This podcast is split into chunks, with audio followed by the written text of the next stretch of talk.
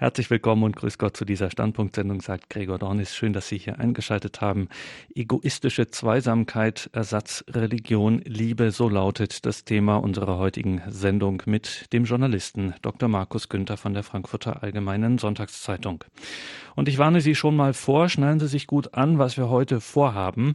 Das erwartet man von Radio Horeb nun wirklich nicht. Wir treiben nämlich heute Religionskritik 2.0, echte, provokante, Sashimi-messerscharfe Aufklärung und schrammen da, wie sich das für anständige Religionskritik gehört, an die Grenze des in Anführungszeichen blasphemischen. Hat doch Markus Günther scheinbar etwas gegen das Allerheiligste unserer Tage, die partnerschaftliche Liebe. Markus Günther hat sich in unser Münchner Studio aufgemacht. Dafür sind wir dankbar, freuen uns nun, ihn dort begrüßen zu dürfen. Grüß Gott und guten Abend, Markus Günther. Ja, guten Abend, Herr Dornis. Herr Günther, Sie sind studierter Politikwissenschaftler und promovierter Historiker. Sie waren für zahlreiche deutsche und amerikanische Zeitungen tätig, Frankfurter Allgemeine, Los Angeles Times. Sie waren Auslandskorrespondent in Brüssel und in Washington. Sie waren bis 2011 Chefredakteur der Augsburger Allgemeinen und sind da auch mehrfach ausgezeichnet worden für ihre journalistische Arbeit. Und das muss hier auch gesagt werden, Sie waren der erste der eine deutschsprachige Obama-Biografie verfasste.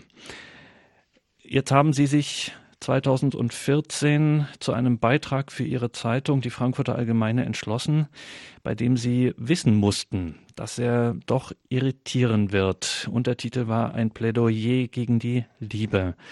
Haben Sie da nicht ab einem bestimmten Zeitpunkt, einfach weil Sie es wissen mussten, ein bisschen Angst vor der eigenen Courage gekriegt? Es war ja doch, musste ja damit zu rechnen sein, dass Sie, wenn wir uns Ihre Sicht mal aneignen, ersatzreligiöse Gefühle verletzen. Hm. Nein, äh, Angst vor der eigenen Courage eigentlich nicht. Denn als Journalist muss man natürlich damit leben, dass da auch was zurückkommt, dass es auch Reaktionen gibt. Ähm, Im Gegenteil, man will es ja auch, also wenn es keinen Widerspruch, keine Reaktionen geben würde, und manchmal macht man ja auch mit dem, was man schreibt, genau die Erfahrung, dann hat man vielleicht was falsch gemacht. Also ich will nicht sagen Provokation um jeden Preis oder, oder sowas, aber äh, eine gewisse Zuspitzung muss es schon sein. Und äh, wenn es viele Reaktionen gibt, dann zeigt es eher, dass man vielleicht einen Nerv getroffen hat oder doch zumindest mit dem Thema richtig lag. Insofern, ich habe mich darüber gefreut. Und dass Sie diesen Nerv getroffen haben, das zeigten schon die Klickzahlen beim Online-Auftritt Ihrer Zeitung faz.net. Wie fielen denn die Reaktionen so im Einzelnen aus? Ja, zunächst mal rein quantitativ haben uns die Reaktionen doch sehr überrascht. Äh, der Artikel ist 600, äh, 700.000 Mal auf FAZ.net gelesen worden. Er ist äh, Zehntausende von Malen weitergeschickt worden, also dass jemand den Link an einen anderen schickt und sagt, das musst du lesen. Das war einer der meistgelesenen Artikel des letzten Jahres, mehr als der Bericht vom Endspiel der Fußballweltmeisterschaft auf FAZ.net. Also insofern zunächst mal rein quantitativ hat uns die Reaktion schon überrascht. Qualitativ oder inhaltlich hat mich vieles überrascht, weil die Menschen, ähm, auch das ist nicht untypisch für solche Texte, das natürlich ganz unterschiedlich lesen und sich oft auch einen Aspekt herausgreifen. Ähm, das ist auch völlig legitim. Und sich nun darüber aufregen oder darüber freuen, an der Stelle zustimmen oder widersprechen wollen. Und da gab es natürlich dann schon äh, eine ganze Menge Reaktionen und äh, manchmal auch ein bisschen die Spekulation, was ist das für einer, der sowas schreibt. Ja, und ähm, aus welchen Lagern kamen so die meisten Reaktionen? Eher zustimmend, eher kritisch, eher so, na ja, stimmt schon irgendwie, was er sagt, aber das muss man auch noch bedenken. Wie war da das Kräfteverhältnis?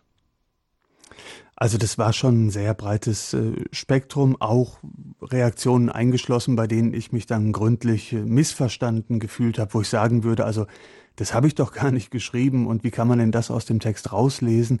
Also auch solche Dinge gab's. Ähm, vielleicht ist es leichter darüber zu sprechen, wenn die Hörerinnen und Hörer dann auch den, den Text oder zumindest die Thesen dieses Textes so ein bisschen besser kennen. Insofern würde ich vorschlagen, dass wir vielleicht auch über die Reaktionen dann nachher nochmal weitersprechen. Jawohl, da machen wir das. Und damit auch wir Sie nicht missverstehen, Markus Günther, freuen wir uns nun über Ihre Gedanken zu diesem Thema Ersatz, Religion, Liebe und egoistische Zweisamkeit, wie das online dann getitelt wurde. Freuen uns auf Ihre Gedanken. Markus Günther.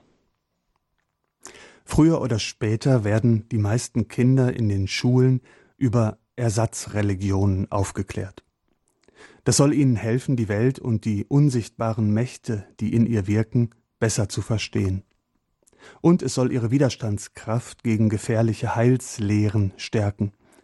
Sie lernen dann, dass man Stars nicht vergöttern soll und erst recht keine politischen Führer, dass die Begeisterung für den Fußball religiöse Züge annehmen kann, aber auch die für Geld, Karriere oder die eigene Fitness.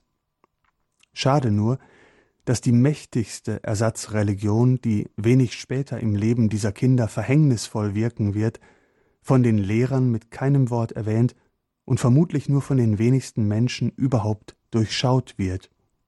Die Liebe. Genauer gesagt, jene Art von Liebe, ohne die kein Popsong und kein Film auskommt, diese eine große, wahnsinnig romantische Liebe, bei der zwei Menschen sich unsterblich ineinander verlieben, vor Lust und Freude fast den Verstand verlieren, wie im Rausch übereinander herfallen und ab dann einfach nur noch glücklich, glücklich, glücklich sind. Yeah.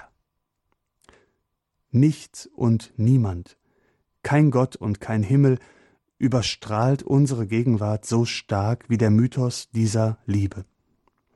Er ist der Leitstern unserer Zeit.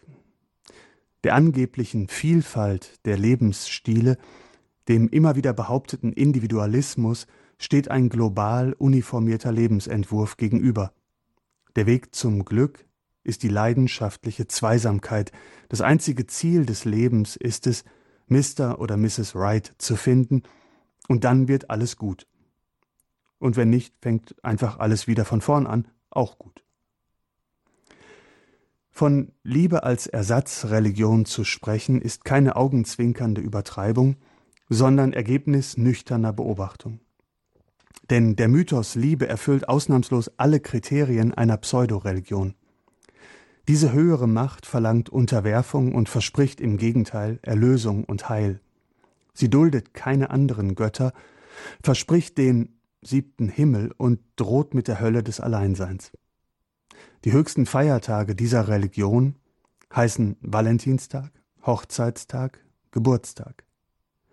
Wer sie nicht angemessen würdigt, wird mit Liebesentzug bestraft. Die Grundgebete Ich liebe dich. Du bist mein Ein und alles, ich bin total verrückt nach dir. Die Sakramente Zungenküsse, Sex. Das sakrale Erkennungszeichen, ein rotes Herz. Die Ikonen, Fotos von uns. Der Altar, der Ort der Erlösung, das Bett. Die Hymnen, unsere Songs. Die Heilige Schrift, unsere Liebesbriefe. Und außerdem jedes herzerweichende Zitat, das dem Gott Liebe huldigt, vom kleinen Prinzen über Elton John bis zum Apostel Paulus. Man muss Tomaten auf den Augen haben, um den religiösen Charakter dieses Kultes zu übersehen. Das Herz als Symbol ist in der westlichen Welt längst präsenter als das Kreuz und wird in seiner Bedeutung sicherlich besser verstanden. In vielen Wohnungen hängen heute genau an den Stellen, wo früher religiöse Symbole, also Kreuz, Madonna oder Weihwasserbecken hingen Fotos der eigenen Zweisamkeit in endlosen Variationen, Bilder vom großen Wir, von unserem Glück, Bilder, die es laut herausschreien, wir haben es geschafft, wir lieben uns, wir sind jetzt glücklich. Daneben die wie Reliquien verehrten Souvenirs von der ersten gemeinsamen Reise, dann das erste Geschenk von ihm an sie oder umgekehrt. Manches Schlafzimmer gleicht heute einem heiligen Schrein, in dem die intimsten Bilder des eigenen Zweisamkeitskultes so präsent und raumprägend sind wie die Ikonen in einer orthodoxen Kirche. Und wenn diese Liebe erst einmal ihren Höhepunkt in Form einer spektakulären Hochzeit in Weiß erreicht hat, sind die großflächigen Hochzeitsfotos das Allerheiligste, das auf der gedanklichen Rettungsliste für den Brandfall an erster Stelle steht. Transzendenz Also ungefähr die Berührung mit einer überirdischen, alles Menschliche übersteigenden Macht. Transzendenz erleben viele Menschen heute nur im Gefühl des Verliebtseins. Nicht zufällig wird dieses Gefühl dann beschrieben als ein Schweben auf Wolken, ein Leben wie im Traum oder gleich als Reinkarnation, ich fühle mich wie neu geboren. Will jemand ernsthaft bestreiten, dass die große romantische Liebe das ultimative Heilsversprechen der Gegenwart ist? Bleibt die Gegenfrage. Na und? Ist es nicht erfreulich, wenn auf dem Altar der Moderne keine Nation und kein Führer stehen, keine Herrenrasse und keine aberwitzige Heilslehre, sondern einfach nur die Liebe? Was genau soll denn daran falsch sein, wenn Menschen ihr Glück in der Partnerschaft suchen? Hilft nicht gerade der Traum von der großen Liebe, die ewige Egozentrik zu überwinden, endlich du zu sagen, statt immer nur ich? Besser Liebe total als totaler Krieg, oder? Irrungen, Wirrungen, Kitsch. Jeder erfahrene Psychologe und Therapeut kann ein trauriges Lied davon singen, welche seelischen Verwüstungen der Götze Liebe hinterlässt. Denn die Halserwartung kann sich nicht erfüllen. Erlösung, also das heißt die Befreiung des Menschen aus den Fesseln der Conditio Humana, Erlösung kann es nicht durch einen anderen Menschen geben. Wer sich von der Liebe den Himmel auf Erden verspricht, wird sich und anderen das Leben zur Hölle machen. Maßlose, ins Religiöse gesteigerte Erwartungen überfordern alle Beteiligten und führen zu bitteren Enttäuschungen. Dem Höhenflug der Gefühle, wenn man es überhaupt so weit schafft, folgt ein jäher Sturz mit hartem Aufprall. Der anfangs noch angehimmelte Erlöser erweist sich auf Dauer als recht launischer Mensch, der gemeinsame Alltag als Gedulds- und Demutsübung im emotionalen Auf und Ab. Es ist nur eine Frage der Zeit, bis man außer den hinreißenden auch die irritierenden Seiten des Partners kennenlernt. Liebe auf Dauer lässt nichts Menschliches aus. Dann ist Liebe plötzlich mehr eine Aufgabe als ein Gefühl. Der Mythos der romantischen Liebe ist eine schlimme Lüge, schreibt der amerikanische Psychiater M. Scott Peck. Als Psychiater tut es mir im Herzen weh, fast täglich sehen zu müssen, welche Verwirrung und welches Leid dieser Mythos anrichtet. Viele Patienten, so Peck, werden mit der Enttäuschung, dass es die große Liebe aus den Hollywood-Filmen in ihrem Leben nicht gibt, einfach nicht fertig. Millionen von Menschen, schreibt Peck, verschwenden ungeheure Mengen an Energie mit dem verzweifelten und vergeblichen Versuch, die Realität ihres Lebens mit dem unrealistischen Mythos Liebe in Einklang zu bringen. Solche Befunde sind nicht neu. Erich Fromm warnte schon 1956 vor der Pseudoliebe und ihren falschen Konsequenzen. Da in der Regel niemand auf die Dauer die Erwartungen eines so abgöttisch Liebenden erfüllen kann, muss es zu Enttäuschungen kommen, und man sucht sich mit einem neuen Idol zu entschädigen, manchmal in einem nicht endenden Kreislauf. Fromm hatte die Hollywood-Filme der 50er Jahre vor Augen und die ersten Opfer des modernen Liebeskultes. Ein halbes Jahrhundert später hat sich der Mythos Liebe, angefeuert von einer völlig entfesselten Unterhaltungsindustrie, weltweit ausgebreitet. Die Scheidungsraten steigen, die serielle Monogamie ist zum Normalfall des Lebens geworden. Liebe hat ein Verfallsdatum. Das psychische Leid beginnt aber keinesfalls erst mit dem Scheitern der hoffnungsvoll begonnenen Liebe. Es fängt an, lange bevor es zu einer ersten Beziehung kommt. Denn schon den kleinen Kindern wird eingetrichtert, dass der Sinn des Lebens darin besteht, sich zu verlieben. Es gibt Bücher für Kinder im Kindergartenalter, die erklären, dass Schmetterlinge im Bauch ein Hinweis auf die erste Liebe sind und ein Kribbeln auf der Haut auf akutes Verliebtsein hindeutet. Und es gibt Psychologen wie Andreas Engel, Vorsitzender der Bundeskonferenz für Erziehungsberatung, die meinen, dass der Kindergarten genau der richtige Ort für die erste romantische Liebe ist. Kinder können sich tatsächlich richtig verlieben. Das sollte man unbedingt akzeptieren, so Andreas Engel. Jede Religion braucht Propheten und Prediger. Wer dagegen die Sandkastenzeit traurigerweise noch ohne Schmetterlinge im Bauch erleben musste, hat spätestens bis zum Ende der Grundschulzeit verstanden, worum es ab jetzt im Leben gehen wird. Verliebt sein, den richtigen finden. Es ist überhaupt nicht ungewöhnlich, dass schon zehn- oder zwölfjährige an der familiären Kaffeetafel quer über den Tisch gefragt werden Und hast du schon eine Freundin? Die Mutter wird dem verlegenen Jungen dann zu Hilfe kommen und salomonisch sagen, aber das hat doch noch Zeit. Doch das Kind wird zwei wichtige Botschaften aus dem ausgesprochen peinlichen Gespräch mitnehmen. Erstens, ohne Freundin ist man eigentlich minderwertig und noch kein vollwertiger Mensch. Und zweitens, die Zeit läuft. So gesehen liegt die Tragik des Liebeskultes nicht nur in den von Heilserwartungen überfrachteten Beziehungen selbst. Die Tragik beginnt schon zuvor, bei der energisch aufgeladenen, manchmal hysterischen Suche nach einer solchen Liebeserfahrung. Partnersuche ist in unserer Kultur zur Ersatzreligion aufgestiegen, sagt die Sozialphilosophin Katharina Ohana. Sie wird besonders für Frauen vor jeden anderen Erfolg gestellt. Partnersuche ist zum hauptsächlichen Lebenssinn und Lebensglück hochstilisiert worden. Der Eindruck wird von Meinungsumfragen bestätigt. Im frühen 21. Jahrhundert beantwortet eine große Mehrzahl der Deutschen die Frage nach dem Sinn des Lebens ganz einfach mit Glück.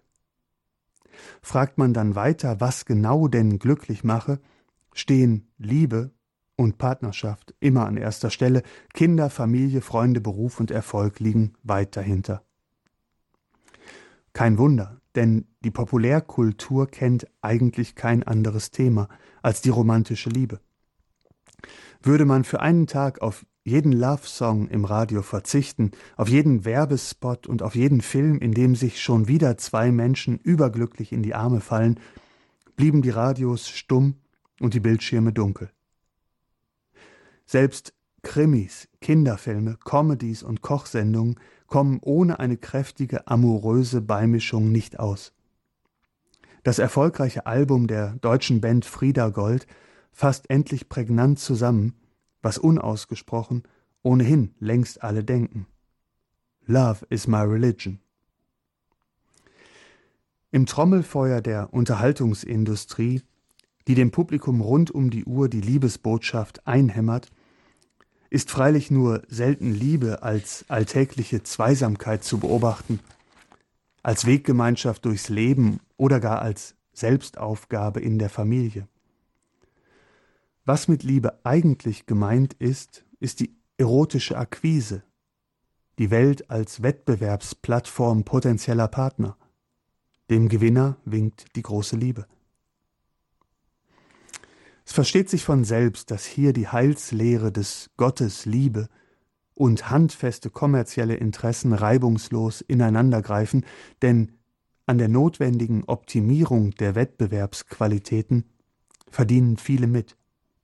Der Körper ist in diesem Spiel das entscheidende Kapital. Er muss in Form gebracht werden mit Diät, Fitness, Schminke, Frisur, Rasur und Waxing, vielleicht auch mit plastischer Chirurgie. Aber hat sich die Investition am Ende etwa nicht gelohnt, wenn sie hilft, die große Liebe zu finden? Muss man dem Zufall nicht manchmal ein bisschen auf die Sprünge helfen?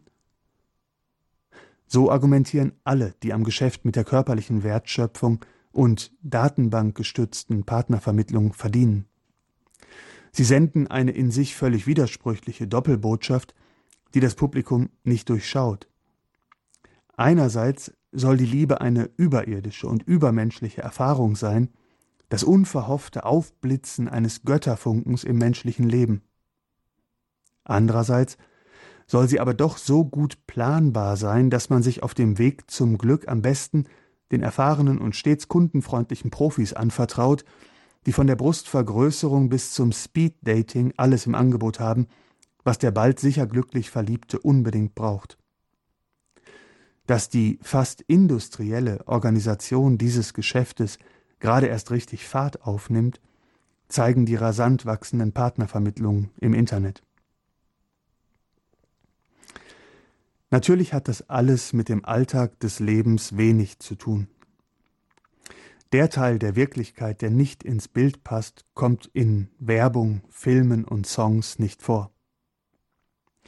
Es wird abgeblendet, bevor die Geschichten mit den Problemkindern, den sterbenden Eltern, dem eigenen Verfall und Verlust, der Arbeitslosigkeit, den Falten und Oberschenkeldellen kommen, und unser Leben besteht, besonders ab 40, zum großen Teil aus diesen Themen.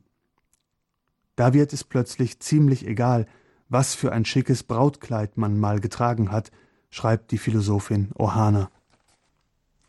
Zu den Kollateralschäden der Ersatzreligion Liebe gehören aber auch die vielen Menschen, die allein sind.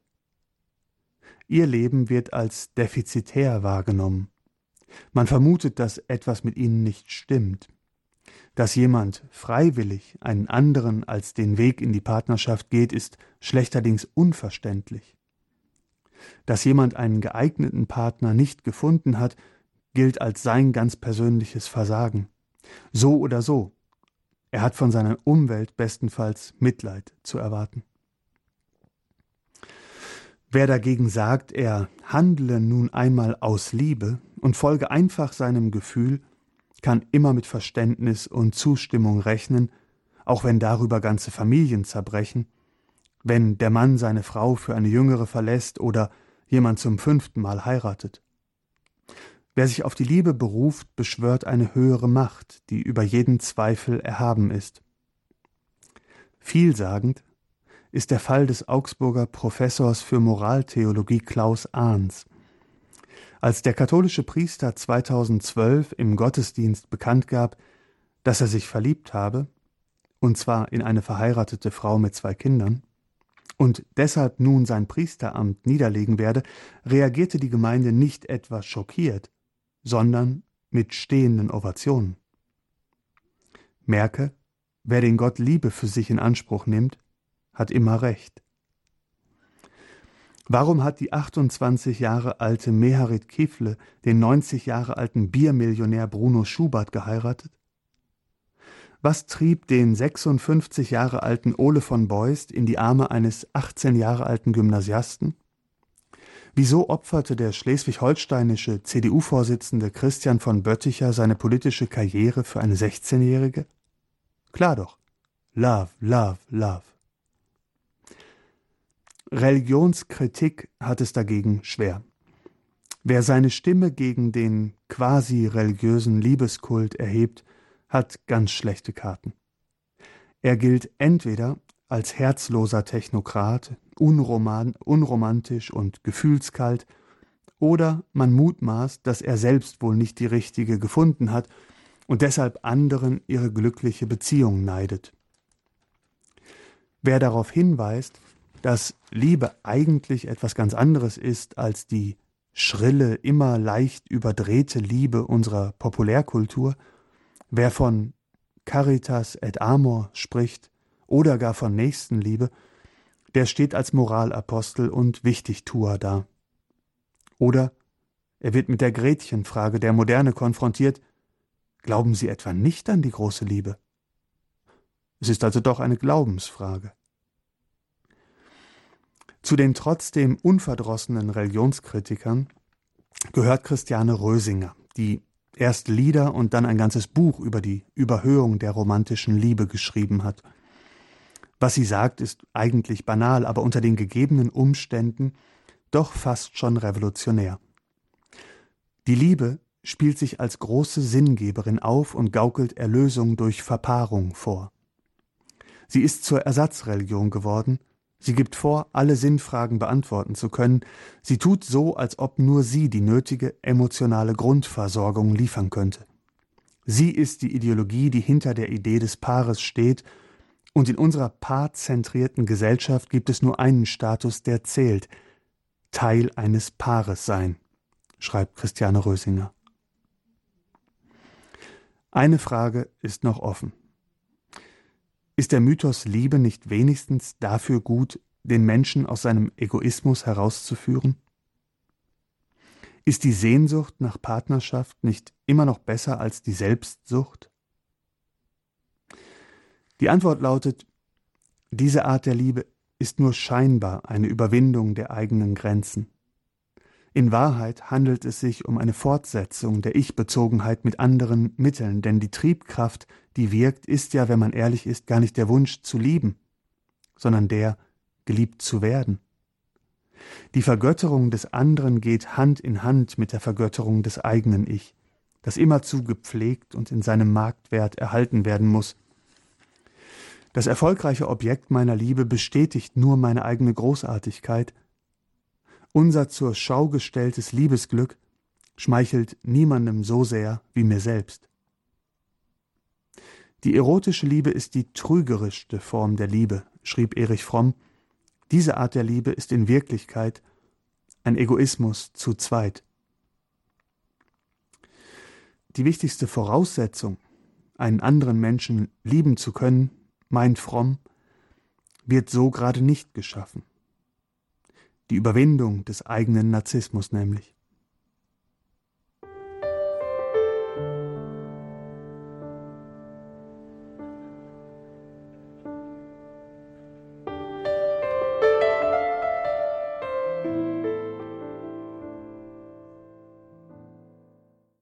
Sie haben eingeschaltet in der Standpunktsendung bei Radio Horeb und Radio Maria.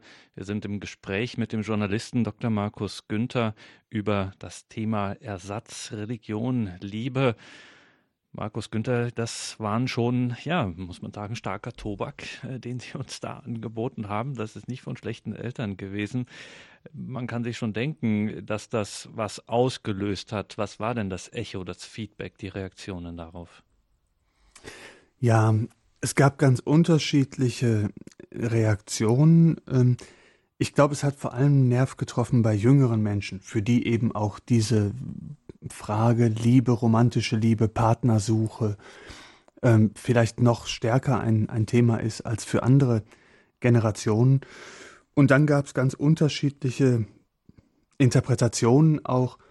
Ähm, warum schreibt jemand sowas? Was, was soll das jetzt eigentlich? Und da gab es auch ein paar ganz lustige und extreme Sachen. Also ähm, jemand meinte, das sei also ein Plädoyer für, für Polygamie und offene Liebe und, und freie Sexualität, ähm, weil ich ja sozusagen gegen die Zweisamkeit schreibe. Ähm, und am anderen Ende des Spektrums gab es äh, welche, die gesagt haben, ja, was soll man denn machen, wenn also jetzt angeblich die romantische Liebe was Schlechtes ist? Soll das dann heißen, wir sollen alleine bleiben? Sollen wir alle ins Kloster gehen? Der Mensch ist doch dazu gemacht, dass er auch einen Partner sucht und findet. Also, das ist so ein bisschen das Spektrum gewesen, in dem sich die Diskussion abgespielt hat. Man kann das ja heute von Leserbriefen und Zuschriften abgesehen ähm, auch sehr stark sehen an Leserkommentaren im Internet, die also hier hundertfach dann hinterlassen worden sind. Und da ist es eben ganz, ganz munter in dem Sinne diskutiert worden. Dann bleiben wir doch einfach mal bei dem Anwurf, den man machen könnte. Naja, hier schreibt äh, ein enttäuschter oder ein unglücklicher Autor, der äh, einer, der, im, um im religiösen Jargon zu bleiben, den Glauben an die Liebe verloren hat. Haben Sie das? Haben Sie den Glauben an die Liebe verloren? Ha, ja, das ist eine lustige Frage. Die, das haben mir die, die, mich die Kollegen in der Redaktion natürlich dann auch gefragt, schon bevor der Artikel erschienen ist. Und ähm, wir haben auch mal kurz überlegt, ob man jetzt an diesen Artikel so einen Satz anhängt im Sinne von ähm, aber unser Autor ist äh, glücklich verheiratet oder oder oder oder sowas. Und wir haben es dann extra nicht gemacht. Und ich habe das vermieden, in dem, in diesem Essay ein, ein Bekenntnis sozusagen jetzt abzulegen, wie ich selber ähm, zu den Dingen stehe. Ähm, äh, Ihnen, Herr Dornis, und den, den Hörern von Radio Horeb verrate ich es natürlich trotzdem. Ähm, also ich, ich bin der, der, größte, der größte Fan der großen Liebe und, ähm, und schon aus, aus reiner Lebenserfahrung, ähm, muss, ich, muss ich sagen. Ähm, klar glaube ich an die große Liebe und, und, und würde eigentlich jeden ermutigen wollen, der sozusagen da auf dem, auf der Suche ist und vielleicht auch zweifelt und, und, und sowas. Ich würde eigentlich jeden ermutigen zu sagen, natürlich, man muss an die eine wahre große Liebe glauben und, und Geduld haben und durchhalten und warten können und man darf sich auch nicht verwirren lassen und man, man darf da keine falschen Kompromisse eingehen. Ähm, aber wie gesagt, das, das bin jetzt ich selbst mit, mit meiner kleinen Lebenserfahrung und, und, und Lebensweisheit. Bin mir nicht sicher, ob das, ob das viel wert ist. Aber äh, in diesem Artikel ging es mir eigentlich vor allen Dingen darum, ja, auf die, die Kehrseite dieser großen Liebe, dieser romantischen Liebe hinzuweisen, auch ein bisschen die Menschen zu sensibilisieren für die Manipulationen, denen man ausgesetzt ist. Denn es ist ja heute so, dass wir alle ja wirklich von Kindesbeinen an, das war auch in meiner Generation schon so, ich bin jetzt 49, aber schon in den 70er Jahren war es eigentlich so, wenn man groß wurde, hat man ganz schnell verstanden, das ist der Sinn des Lebens, jetzt diese eine alles überwältigende Liebe zu finden. Und damit macht man sich selbst dann auch das Leben schwer. Ähm, man geht dann auch in eine Partnerschaft mit unrealistisch hohen Erwartungen, denn ich habe es ja in dem Text auch angedeutet, Erlösung ähm, kann es natürlich nicht geben durch einen anderen Menschen und man kann auch die schönste, glücklichste Liebe und Partnerschaft natürlich gerade dadurch belasten und in letzter Konsequenz kaputt machen, wenn man sozusagen was ganz Unrealistisches von diesem Menschen erwartet, äh, den man da liebt. Und ähm, Karl Rahner spricht mal von den versklavenden Mächten dieser Welt, denen wir ausgesetzt sind. Und das sind nun ganz unterschiedliche Mächte. Aber eine davon, und darum ging es mir eigentlich, das war die Motivation, das zu schreiben, eine dieser versklavenden Mächte kann auch diese von außen an uns herangetragene ja fast Sucht nach dieser, nach diesem irren Verliebtsein äh, sein und, und, und, und dafür ein bisschen sensibel zu werden, das ist, glaube ich, ganz wichtig und nicht das Ganze, wie soll man sagen, jetzt nicht mehr an die große Liebe zu glauben. Auch das gab es übrigens bei den Reaktionen ähm, und das hat mich dann fast so ein bisschen getroffen, dass natürlich auch manche gesagt haben, ja, also das ist wohl so ein Technokrat, der will also die Liebe umdeuten als, ja, das sind dann alles so neurobiologische Prozesse und klar, Sexualität ist ein Teil der Reproduktion der Natur und dann gibt's also irgendwelche Prozesse im Gehirn. Ähm, das ist aber eigentlich alles gar nicht das, was ich meine, sondern ich glaube schon, dass man in der Liebe, ähm, auch in dieser romantischen Liebe zu einem Menschen, ganz große, tja, mit, mit die größten Erfahrungen des Lebens ähm, überhaupt machen kann. Aber ähm, äh, diese, diese Partnerschaft lässt sich ja auch nicht erzwingen. Sie, man hat sie auch nicht zu jedem Zeitpunkt seines Lebens. Was ist mit denen, die also den Partner äh, nicht oder noch nicht gefunden haben und so weiter? Also das alles müsste man mitbedenken. Ähm, dass ich selber jetzt äh, sozusagen gegen die Liebe wäre oder so ein kalter Zyniker, das, äh, das, das glaube ich, glaube ich von mir selber nicht.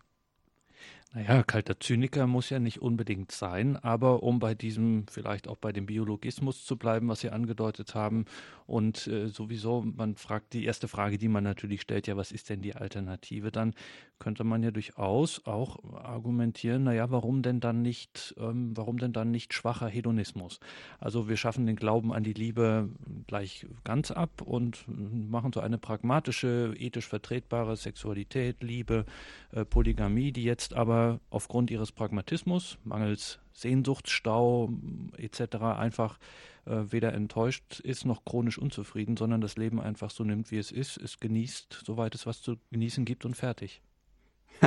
Herr Dornes, vielleicht haben wir ja früher mal daran geglaubt, aber ähm, wird das dem Menschen und seiner Natur wirklich gerecht? Ist das unsere Lebenserfahrung? Ich glaube nicht. Also ähm, natürlich ist auch das gedanklich und auch rein praktisch im Leben eine, eine Versuchung.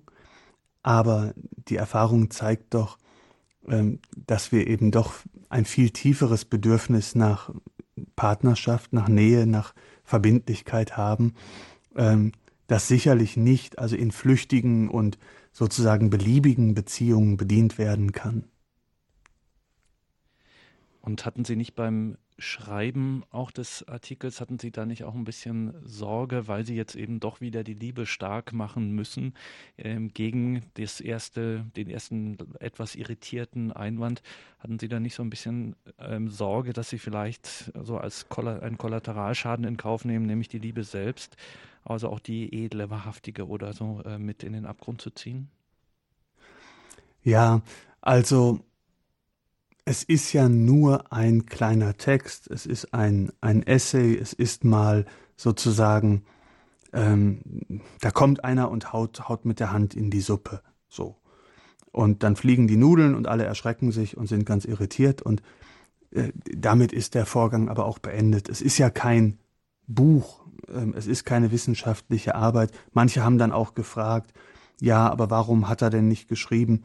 Wie das denn jetzt richtig funktioniert mit der Liebe und mit der Ehe und mit der ähm, beständigen Zweisamkeit und so. Aber das, damit überfordere ich mich und, und, und den Text und äh, da war dann auch eine Zeitungsseite voll. Das heißt, ähm, man muss es auch als das nehmen, was es ist, eine Form von Journalismus, ein schnell geschriebener ähm, Text dass da vielleicht auch nicht alles hundertprozentig durchdacht ist bis zum Ende und es da sehr berechtigte Einwände gibt.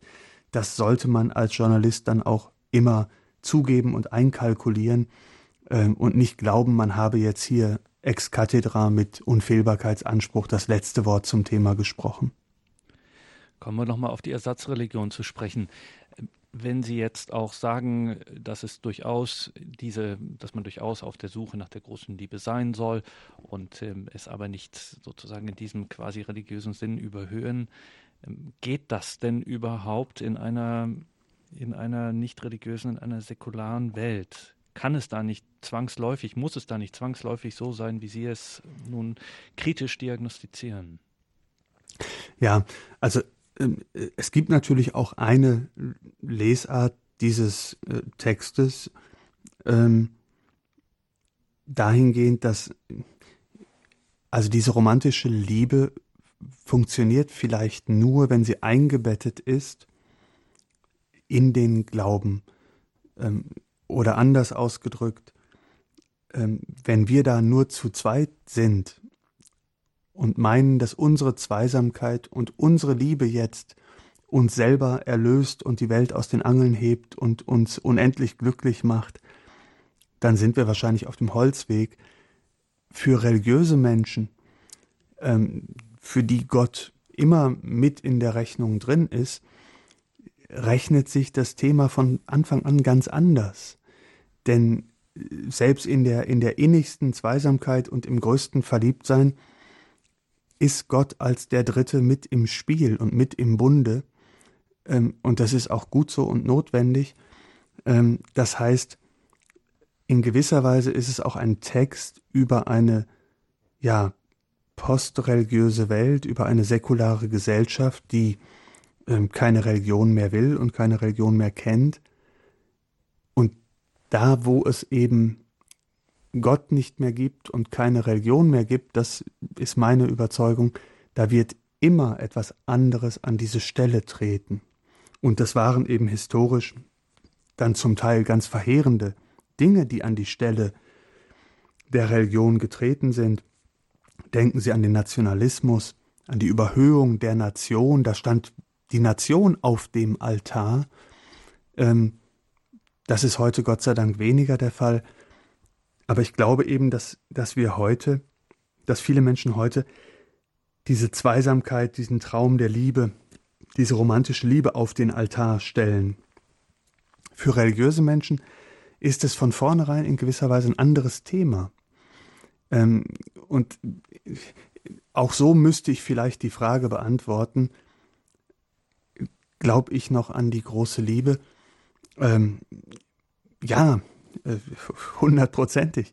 Ähm, aber ich selbst bin eben auch religiöser Mensch und sehe mich da etwas weniger in, in der Gefahr, ähm, diese Liebe, so, so, so kostbar und, und unersetzlich sie mir ist, ähm, diese Liebe jetzt so zu vergöttern und auf den Altar zu stellen, dass ich darüber ähm, sozusagen den Verstand verliere und, und jede Orientierung verliere. Und wenn ich jetzt mal sagen wir, den Part eines linksmarxistischen Positivisten einnehme und ihre Religionskritik höre, dann muss, kann ich dann sagen, naja, ich teile zwar ihren religiösen Ausgangspunkt nicht, aber die Kritik sehr wohl und ein bisschen klang das schon so. Sie hatten auch von Ihrer Generation eingangs gesprochen. Es klang schon so ein bisschen nach einem klassischen auch äh, Gesellschaftskritik, gerade auch im Sinne von Kulturindustrie, dieses große Schlagwort. Also da könnte man auch so interpretieren. Also wenn ich jetzt dieser Aktivist bin, dann schlage ich ihnen auf die Schulter und sage, Mensch, toll geschrieben, da ist genau meine Meinung, die Liebe ist am Ende genau wie die Religion, so ein subtiles Herrschaftsinstrument, um die Masse über die wahren Zwangszusammenhänge zu täuschen und sie dann noch mehr in die Matrix des Turbokapitalismus zu verstricken. Ähm, spreche ich da in ihrem Sinn oder vereinnahme ich sie zu Unrecht? Nein, da fühle ich mich nicht missverstanden, sondern da würde ich sagen, also da ist schon viel Wahres dran. Also das ist eine, nicht die einzige, aber eine wichtige Lesart dieses Themas. Und es ist auch ganz wichtig, dass man die Menschen, dass man den Menschen versucht, die Augen zu öffnen für diese manipulativen Kräfte. Ähm, und ich habe gar keine Hemmung, das Wort in den Mund zu nehmen, ähm, für die kapitalistischen Kräfte, die hier wirken. Natürlich geht es darum, dass in dem, was wir erleben, in dem Geschäft mit dieser großen Liebe, äh, natürlich geht es darum, damit Geld zu verdienen. Wissen Sie, der, der Kapitalismus ist wie ein Schnüffeltier. Das, der Kapitalismus, der erschnüffelt irgendwo das Potenzial, wo man Geld verdienen kann und, und wie man Menschen manipulieren kann. Und das gelingt hier bei dem Thema ähm, sehr gut. Ähm, denken Sie, wie das alles ineinander greift. Also die, die Populärkultur, die Musik, die Popsongs, die Filme, ähm, die Fitnessstudios, die Aufmotzung und Aufpeppung des eigenen Körpers, äh, die, die Datenbanken und Partnervermittlung äh, bis hin zu also immer industrielleren Formen, äh, auch wie menschliche Sexualität begleitet, organisiert, vorbereitet oder eben durch andere Dinge ersetzt wird. Natürlich ist das alles auch ein riesiges Geschäft. Ich erzähle Ihnen ein ganz einfaches Beispiel aus den allerletzten Tagen, wo man sieht, wie wirklich schon kleine Kinder äh, manipuliert werden und auch hier auf ein bestimmtes gedankliches Gleis gesetzt werden.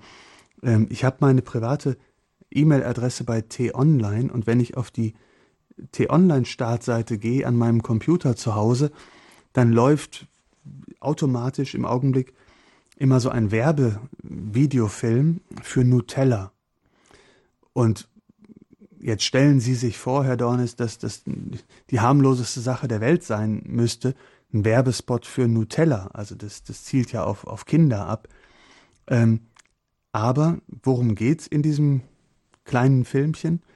Ja, der nach Augenschein würde ich sagen neunjährige Junge geht also nachmittags äh, bei der Schulfreundin vorbei, äh, schellt an, schenkt ihr ein Glas Nutella und bekommt dafür den ersten Kuss seines Lebens und äh, zieht also glücklich verliebt wieder ab. Also Nutella, äh, das ist die Botschaft, ist also der, der Schlüssel zur, zur Liebe und das ist das Erfolgsrezept. Ähm, also daran sieht man doch, wie die Dinge ineinander greifen.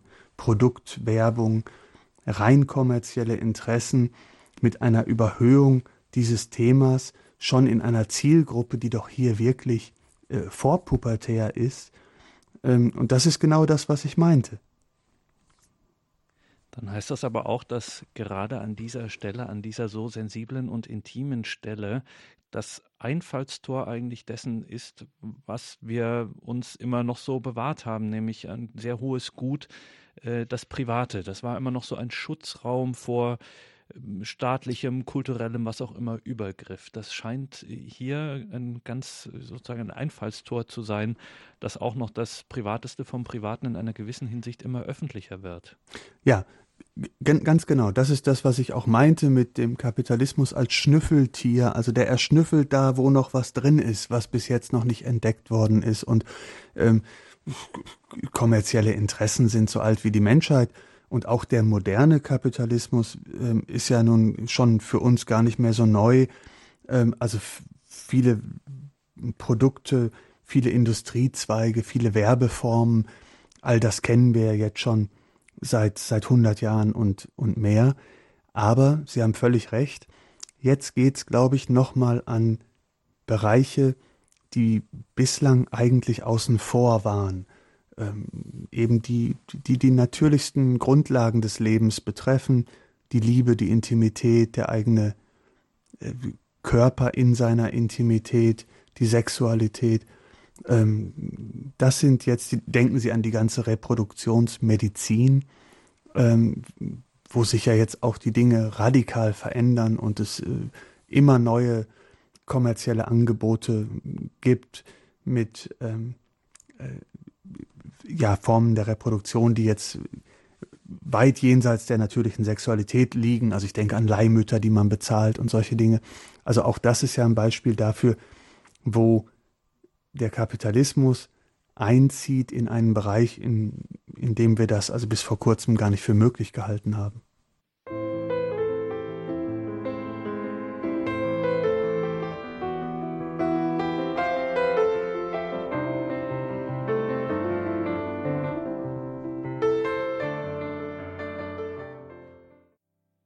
Egoistische Zweisamkeit, Ersatzreligion, Liebe, Thema heute in der Standpunktsendung bei Radio Horeb und Radio Maria. Das Thema bewegt. Wir sind hier im Gespräch mit Dr. Markus Günther von der Frankfurter Allgemeinen und das Thema bewegt nicht nur die Kommentare auf der Website faz.net, sondern auch hier klingeln die Telefone 089 517 008 008 ist die deutsche Telefonnummer, unter der Sie uns erreichen. Wir dürfen Frau Porzelt aus Köln begrüßen. Grüß Gott nach Köln. Ja, grüß Gott.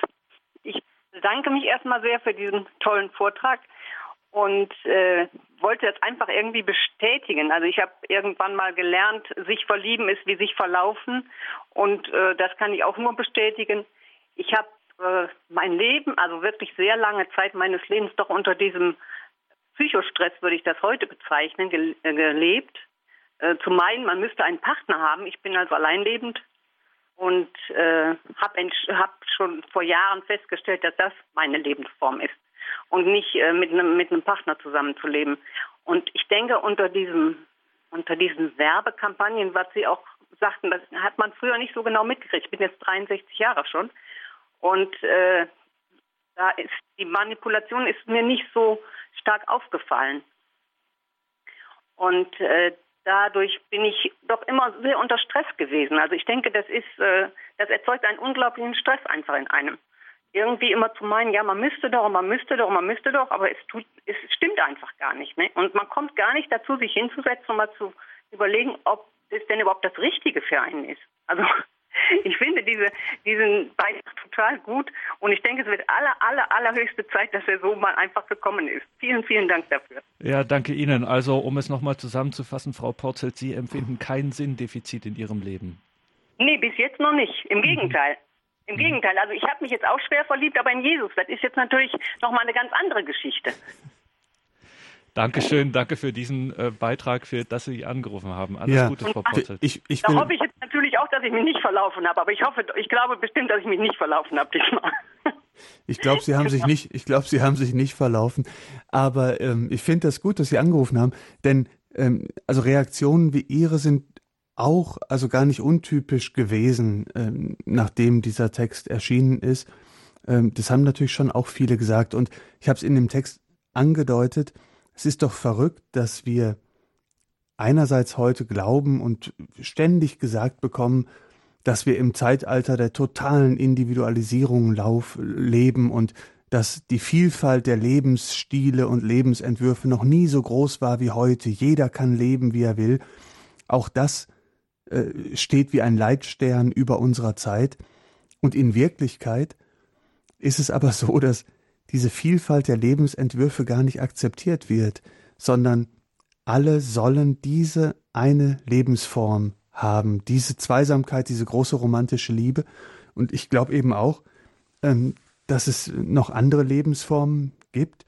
Und vor allen Dingen, das würde ich auch aus eigener Erfahrung sagen, diese Liebe und Zweisamkeit, die man sich wünscht, lässt sich auch nicht einfach erzwingen. Ähm, und, und vielleicht muss man ähm, insgesamt für sich feststellen, so wie Sie das gesagt haben, dass das nicht Ihre Lebensform ist. Aber vielleicht äh, ist es auch einfach über eine lange Strecke des Lebens nicht die Lebensform gewesen und man hat den richtigen Partner und die Liebe, wie man sie sich gewünscht hat, auch einfach nicht gefunden. Ja, das kann ich jetzt natürlich ein bisschen ergänzen. Äh, ich war einfach äh, von Haus aus, ich sag mal, ja, so verletzt, dass es einfach nicht ging. Ja, und dazu habe ich mein Leben lang gebraucht einfach und und dann können Sie sich vielleicht einen Stress vorstellen. Also das war, da waren zwei Kräfte gegeneinander, ne, in einem, ne? Also ich denke, ich kenne sehr viele Frauen, auch gerade ältere Frauen in meinem Alter, die das auch so erlebt haben ne? und die heute längst wissen, nein, ich muss alleine leben und dann kann ich glücklich werden. Ne? Ja. Weil das genau die Grenze, die ich brauche. Ich muss meine Tür zumachen können und dann ist und dann bin ich für mich. Ne?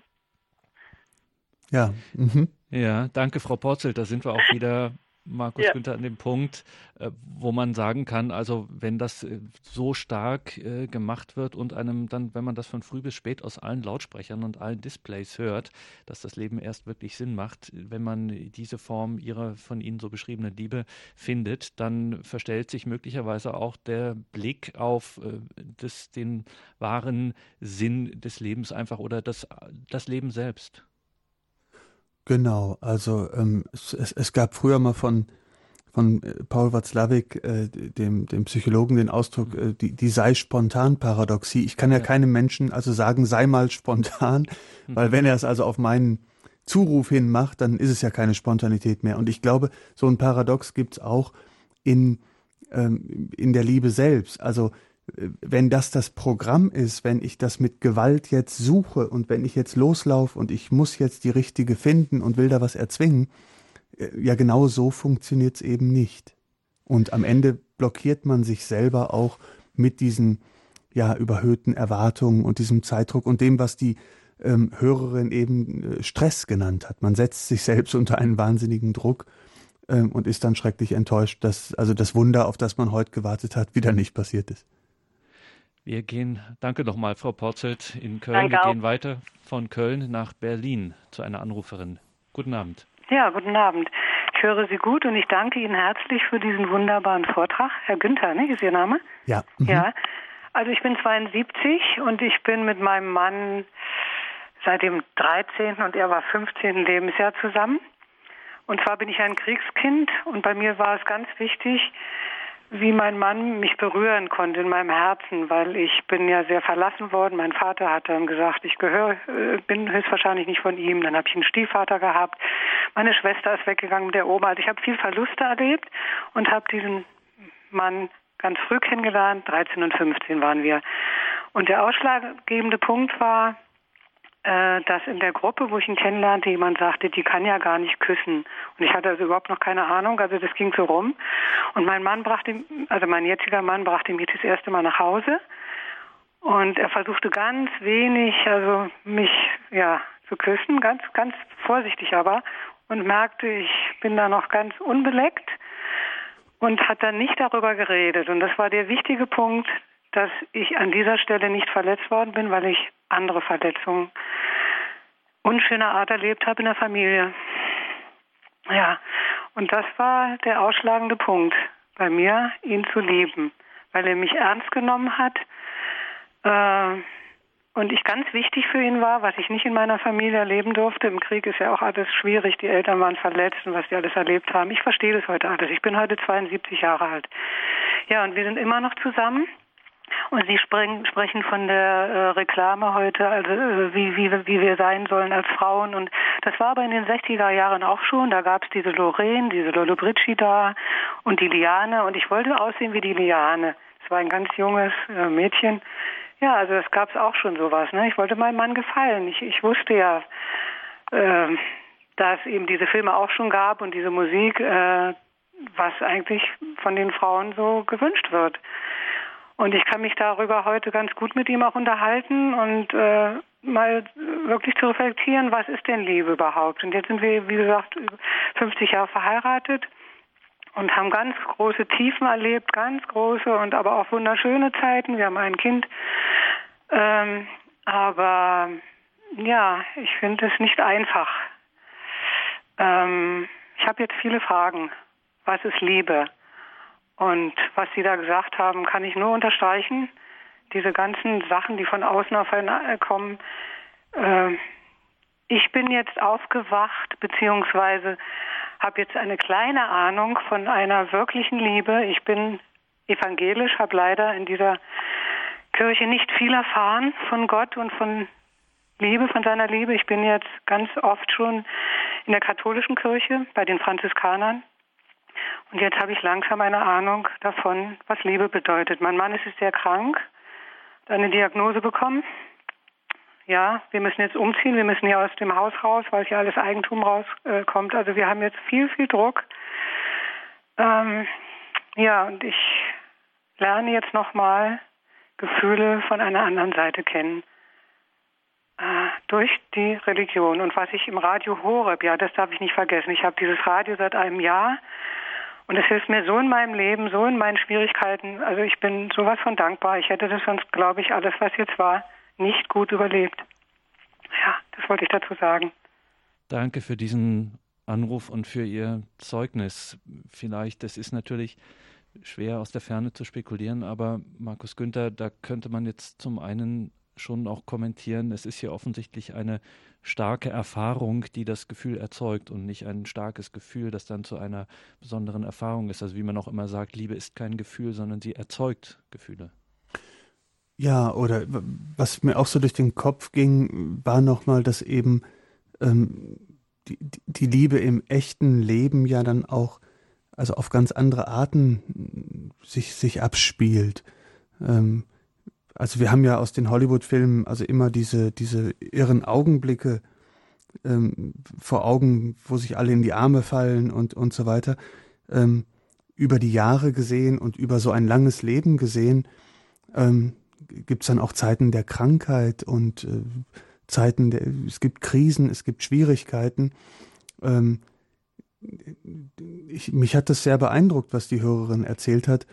Ähm, aber das ist doch was ganz anderes als das, was uns jetzt im, im Popsong und im Hollywood-Film und in der Werbung irgendwie als, als Liebe verkauft wird. Ja, und wie, wie man eben auch ähm, gehört hat aus dem Anruf und aus dieser Wortmeldung, man bleibt dann eben zusammen, wenn man gemeinsame Erfahrungen gemacht hat. Also wie es auch in ihrer Generation, die dann eben in diesen jungen Jahren waren, in der Kriegszeit, äh, dann bleibt man auch zusammen. Und bei, wenn es Schwierigkeiten, auch große Schwierigkeiten gibt, geht man nicht einfach auseinander. Jetzt noch? Ja, Sie sind ja, der Sendung. Und das finde ich also ganz, ganz wichtig. Und ich bin ganz traurig, wenn die Menschen immer so schnell aufgeben. Und dann kommt der nächste. Und das ist natürlich auch diese Warenmentalität. Wenn das nicht ist, nehme ich mir das nächste. Mhm. Das ist doch alles schon, schon so gewollt. Aber ich weiß nicht warum. Eigentlich sieht man doch auch, dass es zum Nichts Gutem führt. Dass die Menschen sowas von einsam sind und so. Ja, ich habe in meinem Alter jetzt noch die Frauen mit 65 und die glauben immer noch, sie müssen jetzt eine Annonce aufgeben und dann kommt der Prinz. Und ich sage, Mensch, es hat alles zwei Seiten. Ich muss auch mich äh, zurücknehmen, ganz viel. Und das ist auch alles nicht einfach, aber die haben immer noch diese Träume, ich weiß auch nicht. Ja, mit Ihren Worten, äh, Markus Günther vielleicht äh, spekuliert, es ist eben dann Gott nicht da. Man muss ihn wieder suchen und ihn herbeiflehen. Das ist so wunderbar. Ich kann jetzt wirklich sagen, ich habe einen Vater gefunden, denn mein Vater hat mich mhm. abgelehnt. Ich bin vielleicht nicht sein Kind.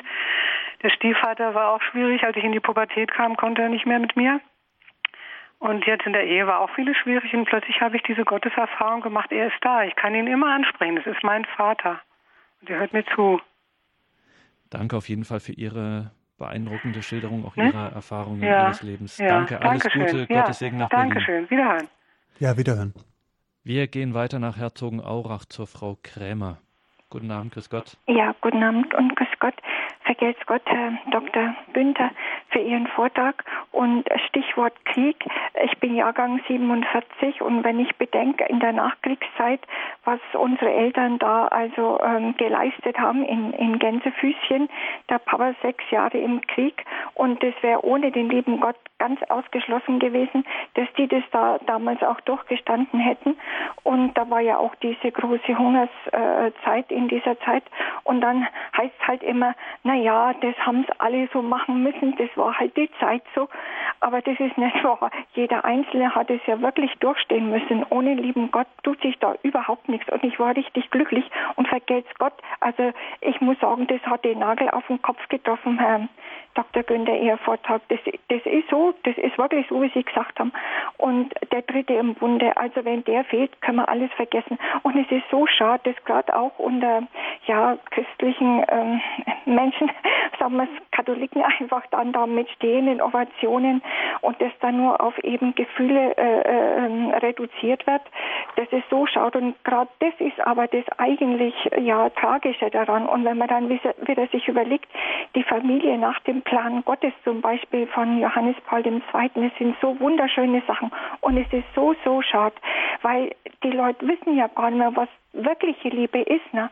Und wenn ich dann wieder bedenke, was der Papst Benedikt da mit seinem äh, Deus es Caritas, glaube ich, hat es geheißen, die Enzyklika der Nummer 8. Also das habe ich so lang mit mir rumgeschleppt. Und das heißt also, wenn, wenn Eros und Agape auseinanderfallen, dann entsteht eine Kümmerform der Liebe. Und so ist es nämlich ne, auch.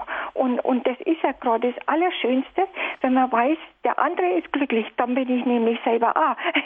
Aber im allerbesten Sinn. Und zwar, wenn man weiß, dass wir auf dem Weg sind, den uns Jesus vorgewiesen hat und dass wir unser ewiges Ziel erreichen. Und erst dann, wenn der andere glücklich ist, dann, ich, ich bin ja nicht der andere, aber erst dann bin ich wirklich glücklich. Und da ist in der Kappel, in, ich weiß nicht, ob Sie da schon mal waren, in Waldsassen, ich glaube, äh, Nordwest-Dings-Richtung äh, ist es, da ist ein wunderschönes Gemälde. Oben drüber ist die heiligste Dreifaltigkeit und unten drunter die heilige Familie. Und sie ist unser großes Vorbild. Also das ist doch ein Stück Brot, ein Dach über dem Kopf. Der Herrgott bei uns, was gibt Schöneres? Und alles aus Liebe zu ihm. Ja, bitteschön. Dankeschön, Frau Krämer, für Ihren Beitrag. Alles Gute nach Herzogenaurach. Oh, vergelt's Gott. Ja, da haben wir wieder die religiöse äh, Dimension, die sozusagen dazukommt, die nicht eben äh, darin selbst begründet liegt. Wir gehen nochmal nach Köln zur Frau Schlömer. Guten Abend. Ja, guten Abend. Ich möchte vorab schicken, ich hatte mir extra gemerkt, den Vortrag heute Abend ähm, halb neun und habe dann eingeschaltet, habe also eine halbe Stunde gar nicht mitbekommen. Jetzt weiß ich nicht, ob ich, ähm, ähm, es habe sicherlich äh, ein sehr viel versäumt, aber was ich also auch ansprechen möchte, ist, dass ähm, so im Alltag, was alles geschieht oder dieses nach außen gehen, ähm, was auch meine Vorrednerinnen schon gesagt haben, das ist ja der Naturmensch, den wir eigentlich überwinden wollen. Und es gibt ja so viele Formen von Liebe. Also die Liebe zu Gott, diese ähm, allumfassende Liebe, da kennen wir ja wahrscheinlich nur eine, Wen eine Winzigkeit von. Und die, diese Bruderliebe, Familienliebe, Freundesliebe und dann die romantische Liebe, wovor wir wir immer von sprechen. Äh, und dann Eros. Also es gibt ja so viele Formen. Und das ist in unserer Gesellschaft, glaube ich, wird das auch sehr oft missverstanden. Und was meine Vorrednerin gesagt hat, dieses Verzichten, dass der andere auch glücklich ist. Und so ein, mit einem Menschen zusammenleben. Und dass man sich gegenseitig so viel Freiheit gibt. Jeder kann sich entwickeln. Liebe lässt los, lässt Freiheit, ähm, setzt Vertrauen voraus. Und äh, das sind so viele viele Dinge, die wirklich in unserer heutigen Gesellschaft ähm, ja eigentlich gar nicht mehr angesprochen werden. Und das ist ja, die, wenn ich den Erdenmenschen, der ja auch wichtig ist, wir sind ja der Naturmensch, aber wir wollen ja im Geist uns entwickeln und wollen ja Geist werden. Und wenn, wenn, wir, wenn ich immer nur auf dieses Niedrige schaue und bin mit so einem Partner zusammen, der das auch nur, der, der das so sieht, äh, dann finde ich, ist es wirklich eine, eine ganz arme Beziehung und ich glaube, die, die ist irgendwann auch zum Scheitern verurteilt. Vielen Danke, Frau Schlömer. Dr. Günther, was sagen Sie dazu? Ja, ich, äh, nun hat die Hörerin den, den ersten Teil äh, verpasst, wo wir ja schon ein paar Dinge in der Art angesprochen haben. Ähm, aber klar, das ist natürlich ein Teil des Themas, die vielen Arten der Liebe. Ähm, ich, ich wollte ja auch sozusagen hier nur wirklich was sagen gegen das, was bei uns so unter dem Schlagwort Liebe oder Love äh, läuft. Ähm, und da denkt ja, also nun unter allen normalen Umständen keiner also an Nächstenliebe oder Gottesliebe oder Bruderliebe, sondern es ist eben diese Überhöhung dieses einen Liebesthemas, die romantische, erotische Liebe. Danke, Frau Schlömer. Alles Gute nach ja, Köln. Und heute ist irgendwie der NRW-Tag. Wir bleiben gleich dort und gehen nach Königshofen zur Frau Rauch. Ja, Hallo, grüß Gott. Hallo. Die Frau Rauch will sehr wenig sagen. Die will sich nur sehr bedanken dafür, weil nämlich all das ausgedrückt ist, was ich, also ich bin fast 90, ne, was ich über Jahrzehnte empfinde. Und es ist so wunderbar zusammengefasst und ausgedrückt. Und ich stehe voll hinter dem, hinter dem, was Herr Dr. Günther gesagt hat. Ich finde es wunderbar. Ich kann ihm nur gratulieren. Ja, danke für Ihren Anruf. Dankeschön. Bitte sehr. Dankeschön, Frau Rauch. Alles Gute nach Königshofen. Danke Ihnen auch. Segen. Wiederhören. Danke. Ja, jetzt haben wir viel Lob gehört und auch viel, ähm, viel Religion ähm, hat hier mit reingespielt, viel Glaube, sagen wir es besser so. Nun will ich noch mal ein bisschen den Advocatus Diaboli einfach spielen. Ähm, das muss ich machen. Man könnte ja auch argumentieren, Sie haben jetzt auch bekannt, dass für Sie diese Dimension Gottes, der eben der Dritte im Bunde ist, schon durchaus eine Rolle spielt. Man könnte jetzt natürlich sagen, natürlich, es gibt, Sie haben recht, es gibt so Amplitudenausschläge einer romantisierten, einer verklärten Liebe, dieser Love.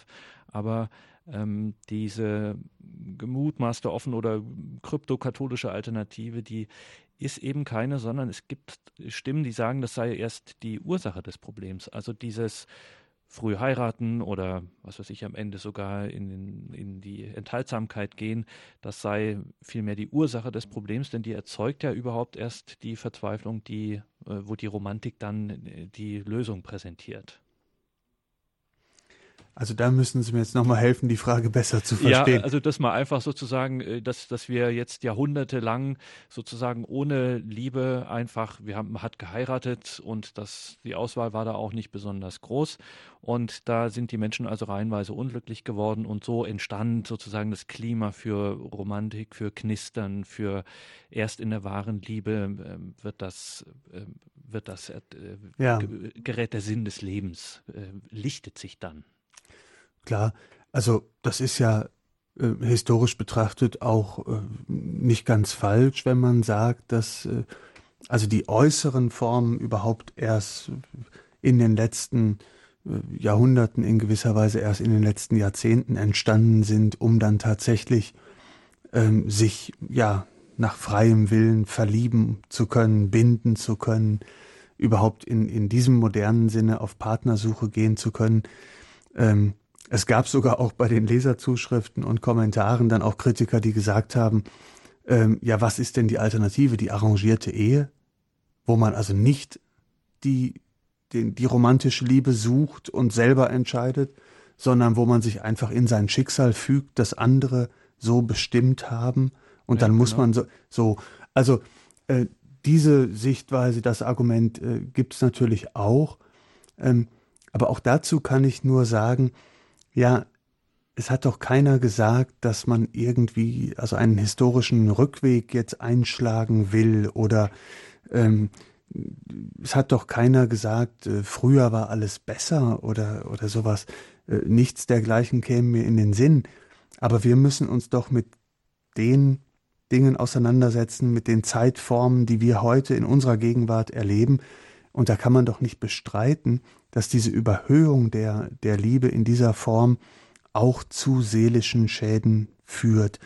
Ähm, wenn die Rechnung doch so wunderbar aufgegangen wäre, diese Hoffnung auch der Aufklärung der modernen Welt, der modernen Gesellschaft, dass wenn man die Menschen nur einfach von ihren Fesseln befreit, dann wird alles gut, dann müssen wir doch heute, ähm, ja, sozusagen 200 Jahre nach der Aufklärung feststellen, ähm, in keinem Sinne, nicht im politischen Sinne, nicht im wirtschaftlichen Sinne, ähm, und eben auch nicht ähm, im privatesten in der Liebe, ist die Rechnung so einfach aufgegangen, dass man äh, dem Menschen eigentlich nur die Freiheit schenken musste, dass er seine Entscheidungen selber trifft ähm, und dann wird er glücklich.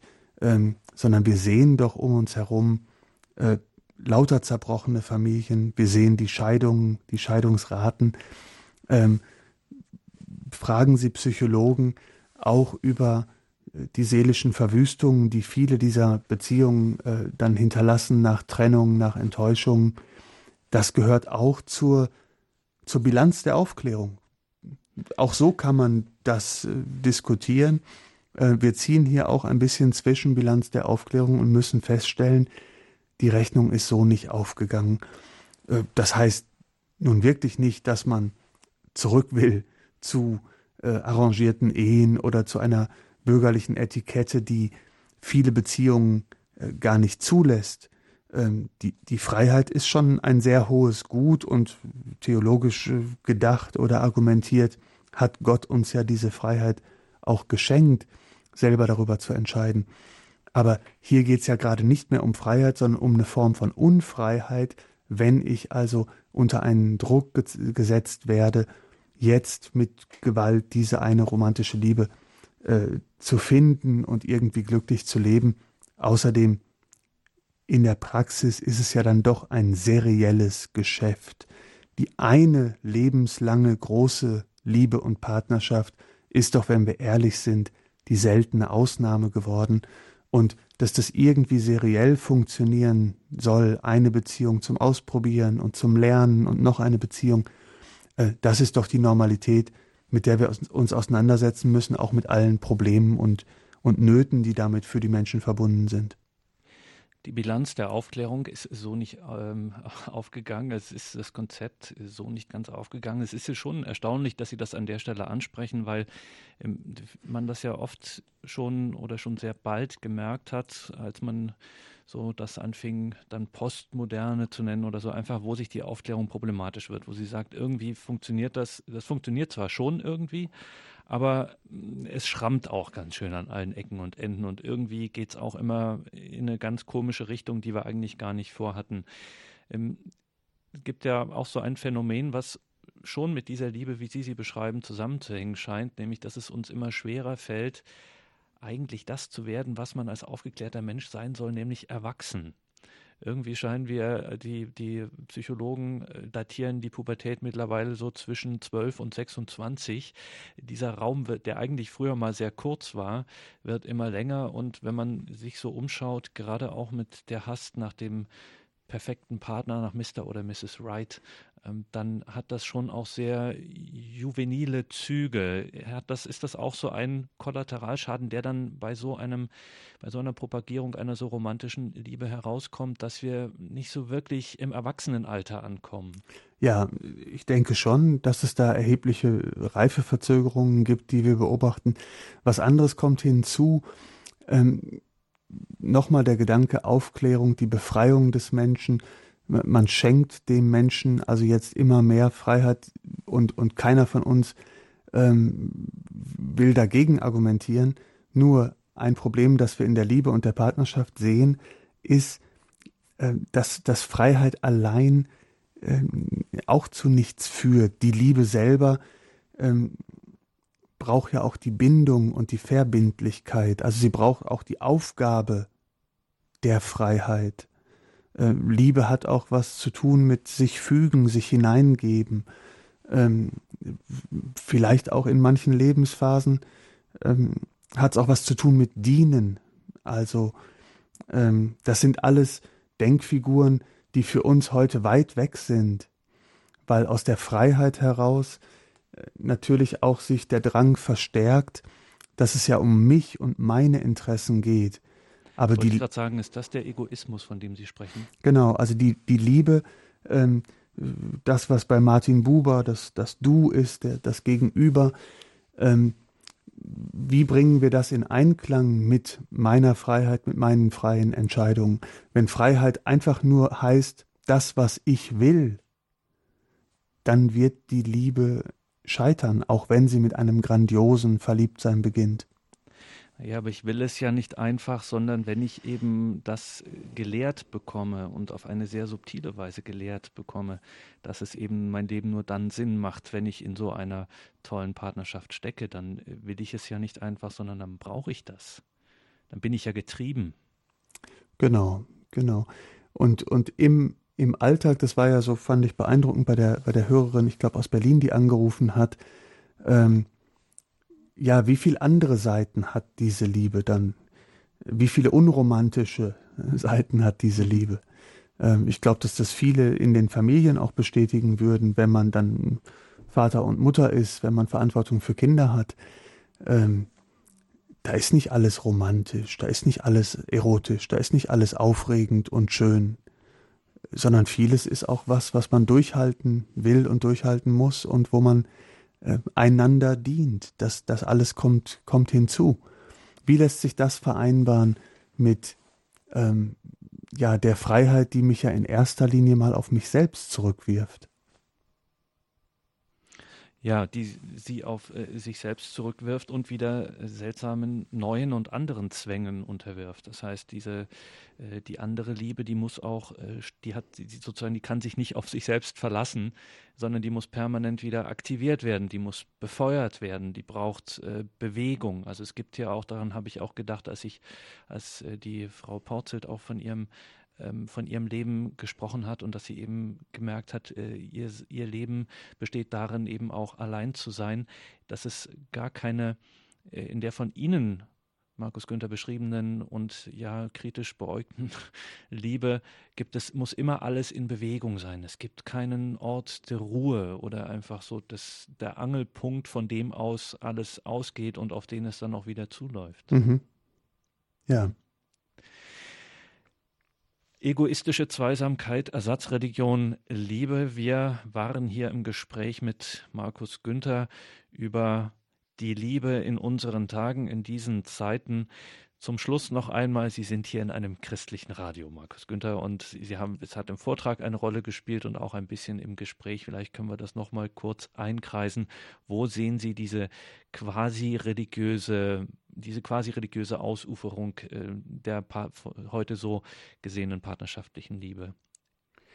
Ja, ich, ich habe es angedeutet. Ich glaube, dass ähm, ja wir insgesamt in, in, in Deutschland, bleiben wir mal in unserem Kulturraum, man könnte auch sagen in den westlichen Industrienationen insgesamt, natürlich schon in so einer postreligiösen Welt leben, ähm, wo Glaube ähm, für die meisten Menschen äh, nur noch eine geringe Rolle spielt oder Glaube eben auch sehr diffus geworden ist. Glaube nicht mehr personal verstanden wird, ein personaler Gott, sondern wenn die Menschen an was glauben in großer Zahl, dann ist es noch am ehesten irgendein höheres Wesen, irgendeine Energie, irgendwas.